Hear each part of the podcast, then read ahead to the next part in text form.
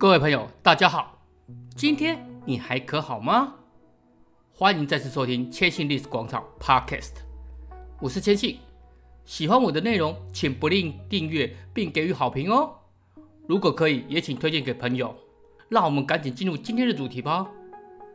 最近国际最热门的消息，除美国总统大选的争议外，大概也没有其他了。这个事情造成了美国社会两方对立的意见冲突。虽然在美国历史上也不是绝无仅有，但是今天千信要来跟大家说，可能很熟悉，却又不是那么熟悉的南北战争。事实上，也就是亚伯拉罕·林肯登上美国总统之后，南方数州自行宣布脱离联邦，才导致这场战事。但是很多人都以单纯的废奴问题来带过，其实并不全然正确。究竟是为什么？那就让千信话说从头吧。没错，一八三零到四零年代，在美国北方社会与政治改革声浪中，反蓄奴运动兴起。但是我们要先来了解。当时美国的经济形态，当时东北区，也就是今天的新英格兰区，因为工商经济急速发展，人口密度也随之拉高。西北部，也就是今天美国的中西部，主导的是自耕农经济。东南方的垦殖农场则面临着某些地区经济衰退的问题。西南方的棉花产业则呈现爆炸式的成长。从这里我们能得知。此时的美国，其实和今天各地域经济形态有所差别，并非是同样的。但是也因为经济形态上的差异，让东北与西北主要以雇佣白人自由工人，东南与西南则多半以奴工为主要劳力来源，成为南北两边对于看法上的差异，也就是我们今天普遍所知道的。但这只是表面而已。怎么说呢？当时的废奴运动其实。并不是口径一致，以今天的说法来说，就是多头马车。即使当时最有影响力的废奴主义者威廉·罗伊·格里森，以谴责奴隶制度为支配他人的命运或劳动成果，而将自由定义为不受拘束。但是也无法说废奴主义者都是这个态度。比方说，在许多自称改革者的口中，把南方奴隶主与北方的爱尔兰工人。甚至把北方的贫穷劳工、酒鬼与罪犯并列，把他们的遭遇粗浅地归类在他们的自己的行为，而不是微薄薪资的问题。这个是不是又和现在很多地方的人看法惊人的雷同呢？在这里，千信还要提醒，当时多数废奴理想主义者几乎不关注他们身边市郊工人阶级的呼吁。主流意见即使蔑视奴隶主，但是更绝少关怀自主劳工恶劣作业环境的呼吁。对于千信来说，这其实也是一种伪善。而在废奴运动中，值得一说的就是自由之徒运动。但是请注意，这绝对不是他们很高尚，而是怀抱的目的更加的以自我为主。一八五零年，爱尔兰与德国天主教等移民潮。引起了辉格党人与民主党人的反应。白人劳工与农民害怕自由的黑人抢走他们的工作机会，在当时称之为“拒黑人症”。之后，北方数州通过了许多具有歧视的黑人条款。有什么例子呢？像是1850年，麻州罗伯兹对波士顿市麻州终审法院宣判，波士顿市教育局有权将黑白学童隔离分配于黑白学校。黑人学童不得进入白人学校就读的学校隔离制度。那么，支持自由之徒运动的他们又是什么样的人？又有什么样的主张呢？比方说，以共和党铁票区的乡村小镇来说，居民的理想是小型资本主义，白人劳工有机会力争上游，不管是拥有房产或是当老板都有希望。但是对于奴工与黑人移居者，只是主张要排除在西部大平原之外，理由很简单，就是为了确保白人劳工的地位。根据美国历史学家艾瑞克·冯纳在他的著作《自由之土、自主劳务、自由之事》中所提，劳务自主观念反对劳务自主观念对北方反对奴隶人士的重要性，指出主张废奴，指出主张废奴者的道德观，并不一定就是北方的主流观感。接下来说的可能会让很多人的印象被推翻，很多北方人，包括林肯在内，反对奴隶制度的部分原因，在于惧怕黑奴可能会散布到北方，以致威胁到自主的白人劳工，这个才是他们的深层原因。也因此，共和党人与主张废奴人士联手在北方，透过广为宣传劳务自主政策，博得获取社会有利的同情。但是对于关心自身利益至上的北方人来说，奴主势力观念说服力远高于关心南方黑奴悲惨境遇。我们可以在一位从马里兰州脱逃的黑奴，之后成为革命与演说家的弗雷德里克·道格拉斯所写的一窥究竟。自由之士的呼求甚嚣其上，非为将自由延伸至黑人身上，乃是为了保障白人的自由。这句话就道尽所有的关键。此时还有一个在美国国会历史上有着明显意义的法案——堪萨斯内布拉斯加法案。出身佛蒙特州民主党的史蒂芬·道格拉斯提出以芝加哥在通往太平洋岸的交通线成为枢纽的铁路计划。这个法案还搬出了人民主权论，认为应由各新领土上的议会来决定。一切与奴隶制度相关的问题，其效力急于撤销在1820年达成各州蓄奴行为的密苏里协议。除了在国会造成影响外，更甚的是卷入地区本位主义的争端中。但是关系到密苏里协议，这可就不是小事了，因为在当时，这是被北方人认为神圣崇高，几乎当成宪法条款的法案。于是史无前例，受到大量而迅速、全面的更动。一开始的民意与舆论沉默，北方的报纸报道忽略，让共和党一路认为民意缺乏反应。但是最后，在意见领袖威廉·希瓦德因为各方缺乏协同行动，在纽约成立了反对内布拉斯加法案的组织。随后，纽约论坛等报纸媒体开始谴责这个法案。一八五四年。三十多名反内布拉斯加法案在威斯康星会议中鼓吹以其理想与独立宣言相结合，用共和为名成立了新政党。在保守的人士等仅仅满足欲求恢复密苏里协议或禁绝拓展奴隶制度之际，激进人士鼓吹撤销一八五零年的逃奴法，并立即废止蓄奴州的奴隶制度。以劳务自主自称的共和党。在中产阶级中受到支持，声势虽大，却无法引起领取终身俸者或是失业者的支持。就其根本，还是声称劳务自主的优越性。这仅仅只是反映出数百万以德自主者的经验与优越罢了。更重要的是，由于不能容忍社会的多样性，更试图将其价值观加注在其他的团体身上。而接下来要说的就是关键的堪萨斯内战。一八五五年，该州对于奴隶制度的争议空前激烈紧绷，这是由于压倒性高比例外来殖垦者仅恳求土地，而当地居民多不关心地域冲突或奴隶制度的争议。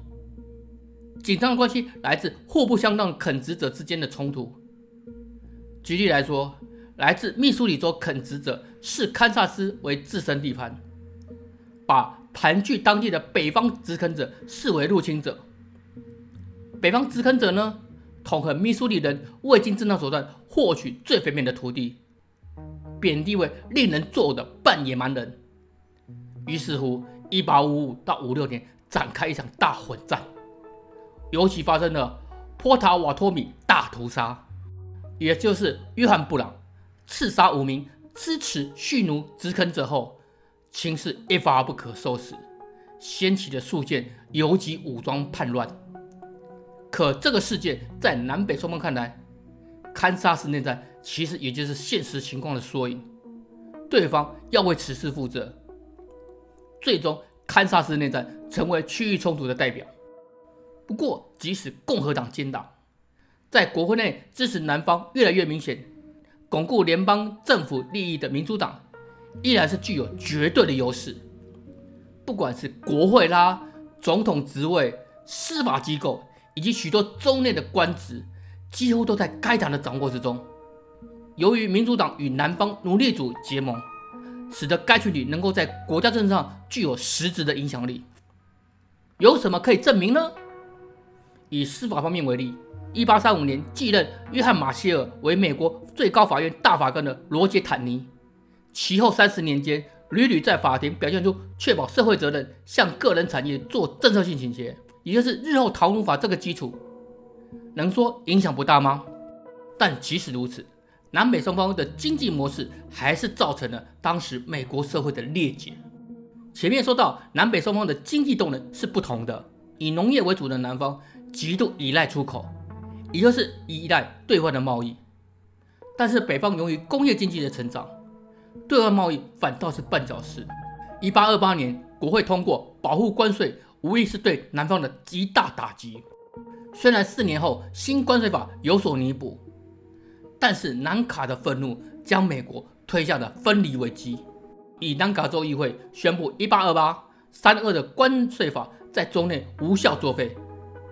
当时安德鲁·杰克逊总统坚定的回应，巨型联邦法规视为叛国行为，更随即增援位于该州内的各联邦要塞。就在冲突一触即发的时候，后来被誉为美国参众两院最重要政治家之一，也是伟大的调停者亨利·克莱与卡尔·霍恩策划出一套妥协的关税法之后，这个危机终于解除了。即使双方各自认为是自己得胜。也总算让这个事件落幕了，但是奴隶制度这个事情还没完。由于堪萨斯州的事件，生活方式在全国地方被认为是过时的奴隶制度的辩护者，转变成为支持奴隶制度的好战意识形态。这其实不太令人意外，但是这却成为日后林肯成为总统、南方脱离联邦的导火索。其后，奴隶主与既得利益者。寻求外界支持新领土上的宪法权，更想维持有效政治力量对于他们的敌意有害的立法。问题来自什么呢？就来自于让奴隶制度在南方经济中变成空前重要的棉花产业，这使得南北两方互不相容的意识形态开始冲突加大。这个期间，其实也有不少废奴的文学作品问世，像是1850年。哈利特·比彻斯托夫人的畅销书《汤姆叔叔的小屋》就是代表之一。这本书对于非裔美国人与奴隶制度有很深刻的描写，但是不可讳言，许多学家也指出了这本书也激化了部分区域的冲突。接下来，千信要谈的问题就很大了。由于工业革命与北方迅速的发展，南方支持的民主党渐渐成为。阻止进步的问题，尤其在资本主义改变北方后，群众民主把原来两党体制逐渐摧毁，就像现在各种极端意识形态。当时战场上自由之徒与劳务自主的群众意识形态，甚至连宪法都被认为是分裂的来源。不相信吗？最好的证明就是德雷德斯特诉桑福德案。这个案件说起来其实不复杂。但是影响却是比一般人想的更深。主人公德雷德·史考特是生于维吉尼亚州的黑人奴隶，不过在1830到36年间，他跟随主人美国随军医生约翰·埃默森，在伊利诺州盐石岛军事驻地，随后又到威斯康星州。这两个州在当时都是所谓的自由州，虽然他的主人一直没有解除奴隶身份。但是根据当时的法律，只要到过自由州的奴隶，就可以获得自由人的身份。当埃默森去世后，他的遗孀继承财产，就把斯考特一家作为劳动力出租。但即使他试图购买自由，仍然是被拒绝的。于是，在一八四六年四月六日，为了自己与家人的自由，提起了诉讼，理由就是他曾经去过自由州。理当拥有自由的人身份，家人也同样享有自由。在密苏里州最高法院和联邦法院都被驳回后，这个案件最后来到了美国最高法院，由于受到前面提到堪萨斯内布拉斯加法案和流血的堪萨斯的影响，这个案件相当的受到瞩目，甚至连时任的总统詹姆斯·布坎南以及后来的总统亚伯拉罕·林肯都在公众场合表示将等待并服从最高法院的判决。但是最终九位大法官以七比二维持原判。前面千信提到的罗杰·坦尼大法官，这时候是首席大法官，他撰写了长达五十五页的判决意见，主要有以下三点：一，即便是自由黑人，也不是美国宪法中所指的公民，所以斯考特无权在联邦法院提起诉讼；二，斯考特不能因为到过所谓的自由准州威斯康星就获得自由，因为在威斯康星准州。排除奴隶制度的是密苏里妥协案，而制定密苏里妥协案超出了国会的宪法权力。三，斯考特不能因为到过自由州伊利诺就获得自由，因为他一旦回到密苏里州，他的身份就只受密苏里法律的支配。不过，两票反对大法官中，柯蒂斯更撰写长达七十页的反对意见，主要论点在一。美国的联邦公民身份决定于州，而非联邦政府。因为许多自由的非裔美国人在联邦起草时，就是在新罕布拉夏州、马萨诸塞州、纽约州、纽泽西州和北卡罗来纳州的公民，而且还投票批准了宪法。联邦成立后，他们的公民身份就继承下来了。二，宪法的领地条款授权国会制定所有必要的规章。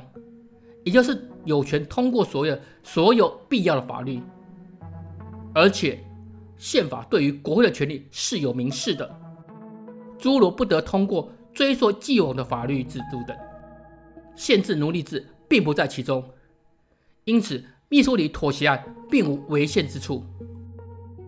柯蒂斯认为坦尼对于准州的奴隶制度的问题裁决只是法官的附带意见，如果斯考特不具有公民权。最高法院就不具有听审此案的审判权，也就不能用原告斯考特的事实材料来对准州的奴隶制度做出判决。这个论点后来成为共和党人的观点。由于这个案件判决背离了平等根本性原则，更远离立国之本的美国独立宣言。最大的争执点是什么呢？在准州地区排除奴隶制度的立法权问题。坦尼认为，如果法律因为某人把财产带入某个具有平等领地而剥夺他的财产，就违反第五修正案正当程序条款。要是把奴隶二字换成酒、车或是其他物品，都将是十分合理的。所以说，斯考特判决的问题在于最高法院拒绝区分奴隶这一特殊财产与普通财产的区别。这个就是后来最高法院指出的。也就是说，这个判决是以维护奴隶制度为出发点，利用可以被利用的法律材料判决。这样的结果与包含政治意义，极大的激化了原本已经尖锐对立的南北争执。连本来对这场争执漠不关心的北方人，这时候也加入了废奴主义的阵营。用一个当时著名记者与政治家格瑞莱，在他主办这份当时最具影响力的报纸。纽约论坛报中表示的看法，成为一种道德衡量标准，可以拿到任何一家华盛顿酒吧里作为对多数派的检验。当然，南方对此自然是万万岁，举双手支持。奴隶制度的拥护者认为，斯考特案的判决表明美国最高法院承认州权的有效性，尤其是各州有权自行决定奴隶制在本州是否合法。而不用考虑国会的意见，这个案件是美国最高法院威望的一个巨大的分水岭。在此之前，最高法院不仅威望空前，甚至坦尼高尚人品，摒弃狭隘党派的观念，以对公正与和谐的追求，备受了同事以及全国民众的尊敬。可判决后，一切都变了。一八六五年，参议院查尔斯·萨姆声称。坦尼这个名字将会在历史记录中被嘘声轰走。他主持司法长达二十五年，但他最终是邪恶的司法，让我国的司法机关蒙羞，更让这个时代蒙受耻辱。至今，斯考特案成为司法专断的典型。最高法院的大法官们都尽量避免这个话题。也正如罗伯特·杰克森大法官所言，这样的先例有一个就足够了。而接下来的冲突其实也没少过，但是到了1860年进入最高潮。在一开始的共和党内部提名中，其实林肯并非是绝对的优势，但是在先前内布拉斯加法案击败道格拉斯的他，在党内反对者少的情况下出现，成为了党内平民。对手民主党则分裂成北方的史蒂芬 ·A· 道格拉斯与南方的约翰 ·C· 布雷肯尼奇。由于对手一分为二，力量分散的情况下。共和党其实已经有着优势，选你自己一个农场，选你自己一条关税法，这是共和党1860年的竞选口号。由于企业界支持农业界对于土地的主张，以换取对他们提高关税的支持，于是投票给林肯就被形容成为铁与麦的联姻。当林肯获胜，布坎南总统卸任前数天，国会在南方议员集体缺席的情况下。通过莫瑞尔关税法，将税率回升至一八四六年的水准。许多南方人就把这个法案拟制成为导致继续联邦法规危机的令人嫌恶的关税，这就导致了南方诉讼脱离联邦独立。